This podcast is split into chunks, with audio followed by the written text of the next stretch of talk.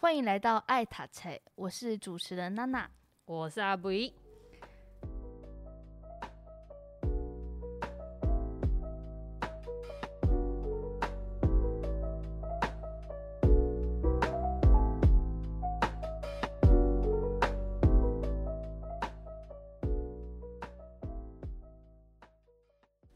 二零二零东京奥运前阵子刚结束，我也又重温了一遍哆啦 A 梦跟蜡笔小新。我常常透过这种动画啊，然后漫画、历史文物的故事等等的去了解日本。嗯、但是呢，今天我们要讲的这本书《食宅论》，它却是让我们从建筑的角度来了解日本。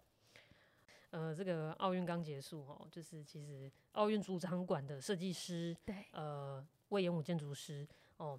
他让我想到我学生时期为了做功课有读过这本《食宅论》哦。那再来是呃，其实最近重读，我觉得它里面对于住宅文化的见解哦，可以提供我们另外一个角度去思考，说，诶，我我我自己到底适合哪一种房子？嗯哼，哦，比如说呃，我身边自己的朋友在最最一开始想要买房的时候，常常会有一些问题。对，哦，那个问题可能是比如说，诶，我要买二手的，还是我要买新房？纯新的这样，又或者是说，诶、欸，那预售屋跟成屋的差别是什么？哦，那有的人会想问说，诶、欸，我想要自地自建，诶，我我我需要什么条件，或者是我需要。对什么样子的土地等等的，那嗯、呃，坦白说，上面的问题当然都需要很多方面的考量，然后那也有很多现实的条件在。那你也会因为有上面的问题，你会开始去关心说房市的热度怎么样啊？对啊，房价的高低啊，哦，甚至这个区域的发展怎么样？那我重新读这本书的时候，我发现。也许哦，这本书它提供了另外一个角度，让我们看这些问题。就我们在思考这些问题的时候，那就是回到我们自己身上，住宅对我们到底是什么样子的象征意义？然后，住宅对我们而言呢，到底是一个什么样的场所？那当然，后续我们会在呃几会安排几集的节目来做这些书中的内容哦，跟大家分享。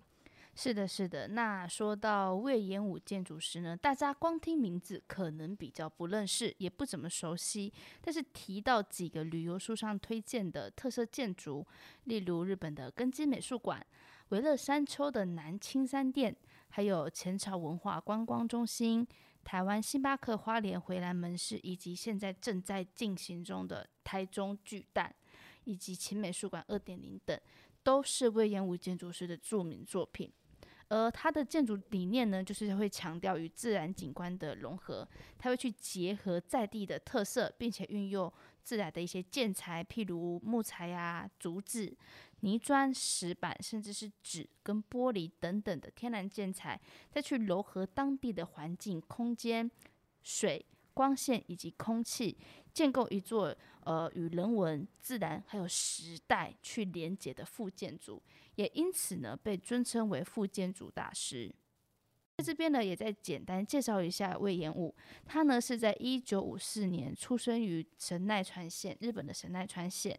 那在七九年的时候呢，结束东京大学的这个课程，并且呢，在一九八五年到一九八六年间呢，担任哥伦比亚大学建筑都市计划学系客座研究员，嗯、并且呢，在一九九零年回到东京青山设立了魏延武建筑都市设计事务所。OK。那刚刚有提到，呃，魏延武大师他在呃八五八六年的时候，在哥伦比亚大学担任客座研究员嘛。对。那这本书就是他那个时候，呃，对于一九八零年代的日本住宅，哦，他做了一些观察、分析啊，甚至他的一些推想，这样子吼。那这个也是他的第一本著作。哦，就是他整个呃建筑职涯里面他第一本著作哦。不过他自己在前言里面，他有提到，他说他原本只是想要客观的记录而已，殊不知自己内心的小愤青，你知道滔滔不绝、嗯、哦。他自己可能可能他重看的时候发现的吧，他觉得他在分析上啊，或者是分类上啊，他的用词有一点夸张，有点偏见。对啊，这个是他自己说的哈哦。但是我觉得，身为建筑的后辈，然后我我就是我我觉得可以想象，那是一个身为一个建筑人，然后你在异地求学的时候，嗯、他那时候在纽约嘛，对。那我觉得当人在异地生活，或者是在做一些研究的时候，你难免哦、喔、会很很直觉的，就是会开始对自己所属的国家文化有一些反思啊。嗯、那当你进行一些反思的时候，难免啦，会有一些啊，希望它更好，或者是说会对于想要对自己有一些抱负，想要去就是呃改善它，或者是让它更好的那种情怀啦。对，嗯。所以呢，他在这个一九八五年写的这本书的时期呢，他其实做了非常多的可能性，他把可能性放入了这本书，去书写了这一本时代论，并且分成了十个类别吧。那在书写这本书的时代背景呢，就是一九八零年代，其实国际的发展真的就像是照干那不会赶快，就是诶，在政治、经济，然后社会等多方向的变动跟进步呢，在这个时期呢，是非常的。非常的多元，非常的快速的。嗯、那台湾的这个时期呢，其实就是在戒严的后期，嗯、也是台湾的经济社会运动快速发展，而且非就是风起云涌的一个年代。嗯、啊，就是你知道那个 Netflix 上面最近不是有一个蛮红的叫《天桥上的魔术师》？哦，对对对，里面所描绘的那个八零年代的盛况，嗯、或是说我们常听长辈所讲的，哎、欸，就是台湾精英卡巴的那个时代。嗯那当时呢，在国际上呢，是属于冷战的第三阶段。以一九八零年代全球 GDP 的排名来看哦，第一名是美国，嗯，紧随其后的呢就是日本、俄罗斯，还有联邦德国。那在各国军备竞赛以及共产民主争夺战等等的前提下。有碰撞就有机会啦，你跟我碰撞，我了解你的想法，我们就有机会产生更新的想法。嗯哼。所以呢，在这个前提之下呢，各国都发展了许多的可能性。嗯。也延伸出许多相关的事件，诸如呃，一九八零年代前期的石油危机，嗯，然后后期的柏林围墙倒塌。嗯哼。而日本呢，在一九八零年代的后期，更是迎来战后。仅次于一九六零年代后期的第二次经济高速大发展时期。哦，你讲到这个一九六零年代后期，哦，你刚刚也就是说一九六零年代有一次经济高速发展的时候，对，没错。然后一九八零后期又来几拜了。哦，哇，好。那如果要从建筑的角度来看一下，那是什么年代？嗯，嗯。我觉得跟一九六零年代真的有一点点关系哦。首先，因为书里面有提到一些呃，讨论到现代主义这个名词哦，我来为大家稍微简单的说明一下下哈。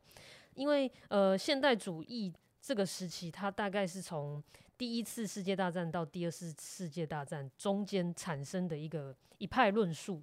哦，那他当时当然是一方面为了解决人口问题，嗯、一方面也是某一派的建筑人他在反映当时的政治氛围。OK，是那呃，现代主义从一九四五年开始到现在，哦，其实对全球的影响是很深很深的哦，当然包括日本。那现代主义时期其实可以分很多派啦，哦，嗯、那我们这边当然没有办法一一的详述，不过我觉得可以。邀请大家想象一下，就好像春秋战国时期，好多小国哦，大家都自己可能自立为王或什么的嘛，但是他们其实背景都是因为呃，在对自己理想的国家是什么样子，或理想的政治体系是什么样子，在做一些论述。哦，那我觉得现代主义时期有一点点像这样的氛围哦，因为大家都会在讨论说，到底什么样子的建筑形式，甚至什么样子的风格，可以称为现代建筑。哦，然后当然我们现在、嗯、这个现代不是指现在的现代了哈。对。那其中有一个跟大家提到现代主义就会想到的叫做包豪斯建筑哈，这书里面也有提到嘛。对。嗯，那它其实有，我觉得有两个比较大的特点啦，然后提供给大家参考。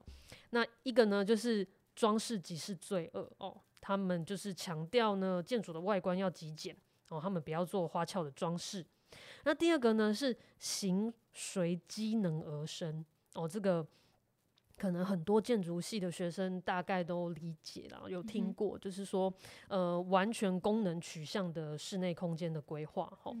那简单来说，从呃四五年，一九四五年到一九六零年代的日本，其实现代主义，呃，应该说在这段时间，现代主义都有逐步的被落实到日本的土地上，哦，甚至也对日本的文化造成一些影响。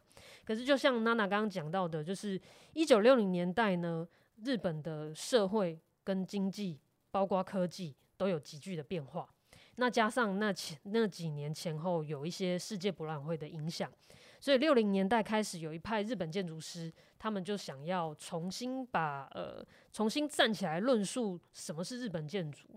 哦，那当然呃有一派有很多也是有很多派别了。哈，那其中有一派我觉得是呃比较提出来的论述比较强烈的，那就是代谢派。哦，就是由丹下健三、然后菊竹清训、黑川纪章等人组成的。那虽然后来代谢派并没有成为主流，或者是呃被延续下来，嗯，不过我觉得从那个时候就可以看出来，呃，日本建筑师或者是日本的建筑教育哦，他会希望，呃，身为建筑人，你不只是要做建筑创作，你还要持续的对建筑这件事或建筑文化。或国家的文化做一些论述，嗯，那所以才会看到呃呃魏延武前辈哦，不管是在他的创作上，或者是他的论述上，他持续有在做一些论述哦，包括刚刚提到的副建筑，对。哦，那不只是魏延武，包括书里面提到的安藤，嗯，然后可能比魏延武年轻一辈的时尚纯也，嗯，都可以看到有这样的人物持续在呃日本建筑界呃出现哈。那以上是一些背景的说明哦，那包括一些介绍。那我们就是做简单的介绍，如果有兴趣的朋友可以再去呃做更多的资料搜寻哦、嗯。那我简单的来介绍一下这本书的架构。对，哎、欸，这本书十宅论嘛，顾名思义呢，它就是叙述了十种住宅的形态。那当然是从他的观察，从他的分析，那加上一些他自己的推测。那除了建筑的外观、格局，甚至风格之外呢，我看到他的研究的表格里面，嗯、哦，他更琢磨了在人这一块，也就是说，他的年龄、他的职业，甚至他的思想派别。嗯哼，讲举例来讲，他是说这个人是自恋的，还是说这个人凡事都追求一种合理性？哦，他认为这样子的不同的思想会影响一个人怎么去选择他居住的场所。是的，是的。所以呢，这十种住宅的类型呢，分别是单身公寓派、清理实数公寓派、咖啡吧派、哈比达派、住宅展示场派、独门独院派、建筑师派、俱乐部派、日式酒酒屋派以及历史屋派。那在我初次读完这一本书之后呢，我直觉性的以书中描绘的各派特色为依据分类，然后去做了呃几种不同的分类。嗯哼，那首先呢是同样标注为人生迟滞时期的单身公寓派以及咖啡吧派，强调合理主义的哈比达派以及住宅展示场派。会着重参考各方建议以及实物的独门独院派及建筑师派，具有排他性的俱乐部派以及日式酒屋派。嗯、最后呢，则是各有特色，所以我把它独立分为一类的历史屋派以及清理史书派。哦，对，那我记得阿布伊你是从求学的阶段就已经开始读这本书，然后到现在工作了几年之后，做功课 就是。求学的时候就开始想怎么买房子，要买什么房子？没有没有没有，那时候是研究那个，你知道那几派有什么不一样？功课功课，那时候是不懂什么叫买房，就是我要做什么样的建筑设计这样子。对，那呃，你重复读了这么多次，然后也经历了诶、欸、工作这么久了，你的人生的阶段也一直在改变。那这次读完，你有什么老艺术？没有，我怎么会说你老呢？你很年轻啊，就是。笑脸的啊，对不对？对，好了，你呃，这次读完这本书，你又你会让你会以什么样的角度去分类这里面十个派别，然后跟我们做介绍呢？谢谢你问我这个问题，因为我的确这一次看完，我发现，哎，我以前没有想过这个角度，对，因为以前就埋头看那些平面图了。是，嗯、那这次看完，我觉得这些分类好像跟人生阶段有一点点关系、嗯、哦。那当然，我不确定这个是巧合，还是说他最后选择呃把呃选择这样呈现，然后因为他的这个这些案例里面，这些应该说这些类别里面，他有一些呃，就像我刚刚讲的，他对于人有一些琢磨跟分析嘛。对，哦、举例来讲哦，像你刚刚提到的单身公寓派跟咖啡怕派。咖啡怕派是不是？怕怕怕派，好，这两派人对我来讲很好笑是，你要重说一次咖啡霸派吗？我不要，这你要剪什么进去？我就觉得刚普派很好，好，OK，好，就是嗯，就这两派的人啦，给我的感觉很像是呃呃，每个人在进入婚姻之前。或者是你选择要成立家庭之前的那一种心境，嗯、就是有一派的人就是比较喜欢社交，嗯、然后喜欢向外探索一些事情，比较好奇。是，那有一派的人本来就是比较慢熟，啊、那可能有一点点小小的自恋。啊、哦，那那这一派的人，他里面的叙述是说，他可能更有资本的去选择他想要什么样子的生活。哦，但是应该是靠己啊。嘿嘿，靠挤啊！嘿嘿嘿，那它里面我觉得它呈现出来说，哎、欸，这两种个性或者是这两种条件的人哦，那你在买房子之前，或者是说你你进入婚姻之前，你会怎么去呈现居住的场所，以及你对你自己住的地方，你有什么不一样的要求？这样子。嗯、那另外，我觉得那个清理时。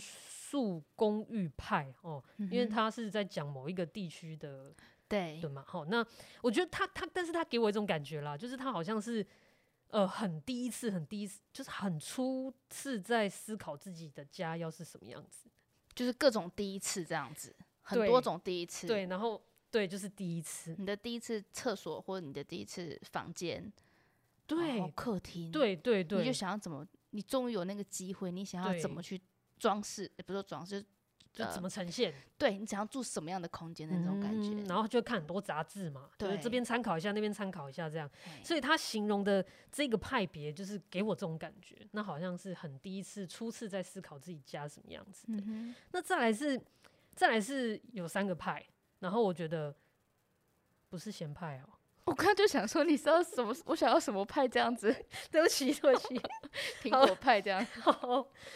反正再来就是呢，他刚好叙述了三个派别，uh huh. 然后他们的这个对象，他设定的这个人物的对象都是在三十五岁到四十岁左右。对，这对我来说其实是有，就是蛮有既视感的，你知道，就是嗯，就是很相近年龄对，其实是跟我现在的状态很相信，然后又加上呃，其实这三派的人是同一个脉络，就是他们都认为他们应该要买房子，嗯、他们想要买房子。